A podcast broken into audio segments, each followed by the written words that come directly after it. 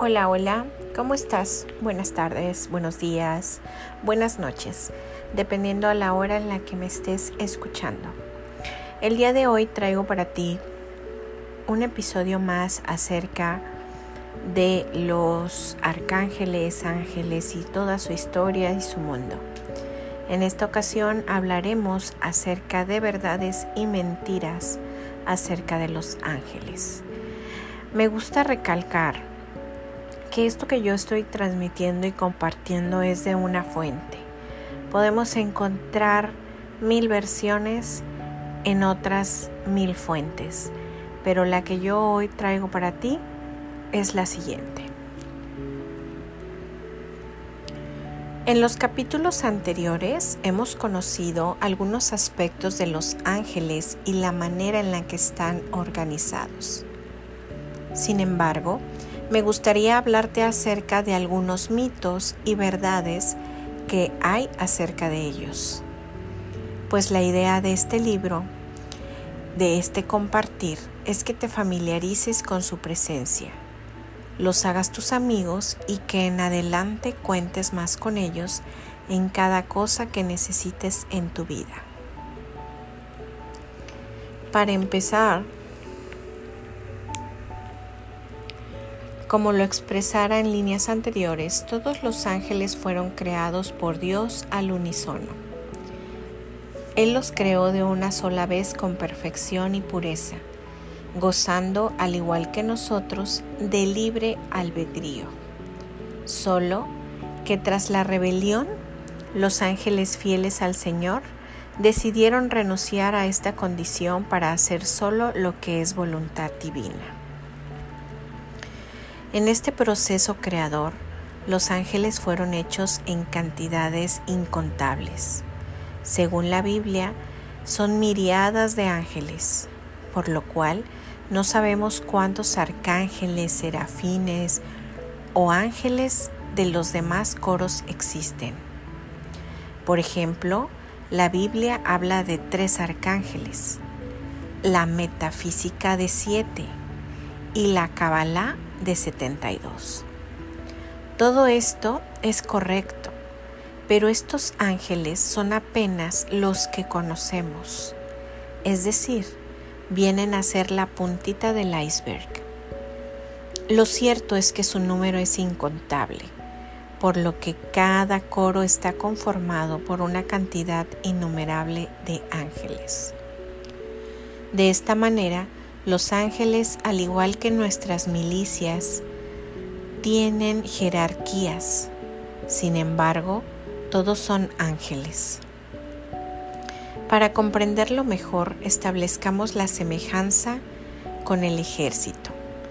Quienes pertenecen a él en términos generales son militares. Sin embargo, dentro de la milicia tienen rangos como generales, tenientes, capitanes, etc. Con los ángeles pasa lo mismo. Todos son ángeles, pero tienen distintas jerarquías.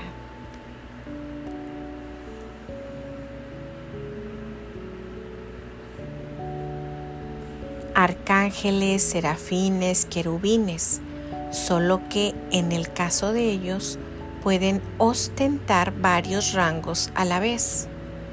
Miguel, por ejemplo, es arcángel, serafín, virtud y principado. Los ángeles son asexuales, no se reproducen, pues son espíritu puro. Entonces no nacen ángeles así como nacen humanos.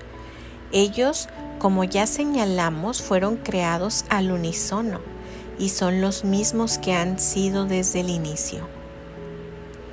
Cuando un ángel asume el estereotipo humano con o sin alas, puede mostrarse como femenino o masculino.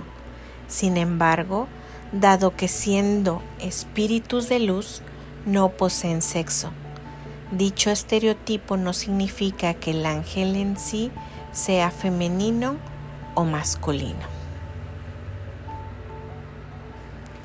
Por otra parte, los seres humanos, niños o adultos no se transforman en ángeles. somos especies distintas, cada uno con sus propias funciones que cumplir en la creación. Así pues, la creencia de que cuando un niño muere y se convierte en un ángel, pues no es cierta. El alma del niño continúa su línea de evolución aprendiendo lo que esa corriente de vida necesita para llegar a expresar la maestría en algún momento. Son almas que bien por un servicio de amor o por necesidad de quemar un breve instante del ciclo de reencarnación que les falta, deciden su partida temprana. Existe el mito de que un adulto que ha hecho obras maravillosas y ha vivido en armonía con los demás se convierte en ángel luego de su partida.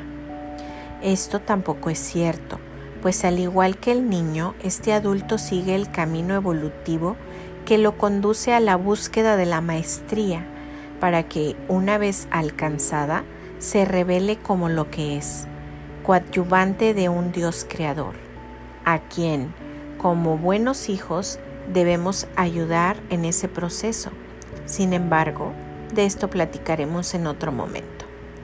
Es importante que sepas que ejemplos de ese camino de maestría los tenemos por todos lados. Para quienes creemos en Jesús, su vida es clarísimo ejemplo de un humano que revela su estado divino, con la salvedad de que Él lo hizo en una sola vida, lo cual es muy poco probable que ocurra con alguno de nosotros. Por su parte, los orientales ven su ejemplo en el Buda y los asiáticos en maestros como Lao Tse. Pareciera entonces que Dios se ha ocupado de enviarnos distintos maestros, ejemplos de lo que debemos hacer en nuestra encarnación para ir en camino a la maestría. En este punto es necesario aclarar que los santos son distintos de los ángeles. En las culturas occidentales creemos y veneramos las figuras de los santos, quienes fueron seres humanos que alcanzaron grandes virtudes y que en su conexión con Dios pudieron descubrir la verdad y manifestarla, lo que conocemos como milagros. Estas virtudes y milagros los elevaron a los altares. Sin embargo, fueron y seguirán siendo almas humanas. En la religión católica se les atribuye a tres grandes arcángeles la condición de santos, como San Miguel, San Rafael y San Gabriel, lo que puede haber sucedido porque se han escrito muchos relatos sobre el contacto de estos arcángeles con los seres humanos de la ayuda que prestaron y de su innegable conexión con Dios. Sin embargo, estos tres seres son ángeles, nunca han sido ni serán humanos. En resumen, santo es una distinción que se le da a un ser humano que ha alcanzado grandes virtudes y una relación íntima con Dios pero que no lo convierte en un ángel. Otro de los mitos que hay que aclarar tiene que ver con la iconografía de estos hermosos seres, ya que la forma que conocemos de seres similares a los humanos, dotados con alas, es una forma o estereotipo que ellos toman para presentarse ante nuestra mirada. Sin embargo, esta no necesariamente es su representación.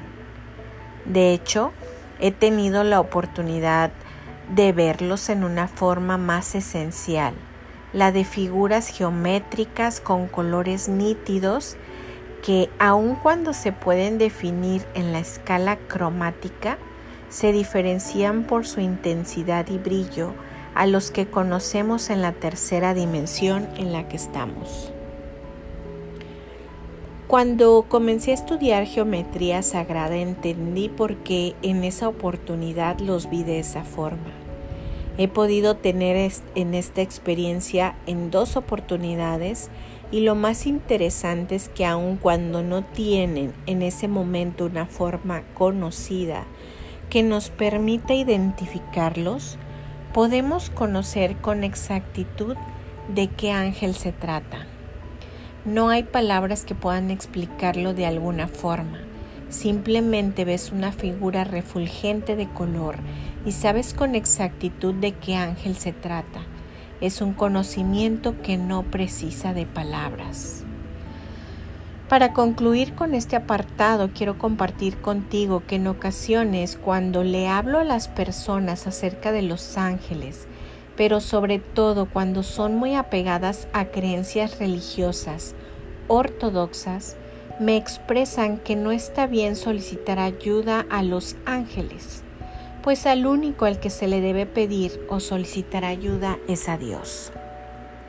Pues bien, todos tenemos claro que Dios es la fuente de toda provisión, el creador de todo, ángeles y humanos incluidos. A Él debemos nuestro mayor amor, devoción y respeto. Sin embargo, fue ese mismo Dios quien creó a los ángeles y les dio la orden de cuidarnos, de protegernos al punto que nuestro pie no tropezase con piedra alguna. En consecuencia, Dios mismo nos revela a los ángeles y nos enseña a apoyarnos en ellos. La Biblia contiene muchos pasajes en los que claramente Dios envía ayuda a los hombres a través de los ángeles. Y como es de esperarse, la presencia de los ángeles en nuestra vida ocurre bajo la bendición divina, pues el Padre sonríe cada vez que sus hijos gozan y descubren la compañía de los ángeles. Asimismo, el servicio que los ángeles nos prestan es una forma de obediencia y de alabanza al Creador, pues fue Él quien los mandó a cuidarnos y quien se complace cuando hacemos trabajo sinérgico entre humanos y ángeles. El hecho de que en estas compartir estén en tus manos es un claro llamado a que los hagas partícipes de tu vida y sirvas de canal para que ellos puedan obrar y te puedo garantizar que ese llamado está hecho bajo la aprobación de Dios.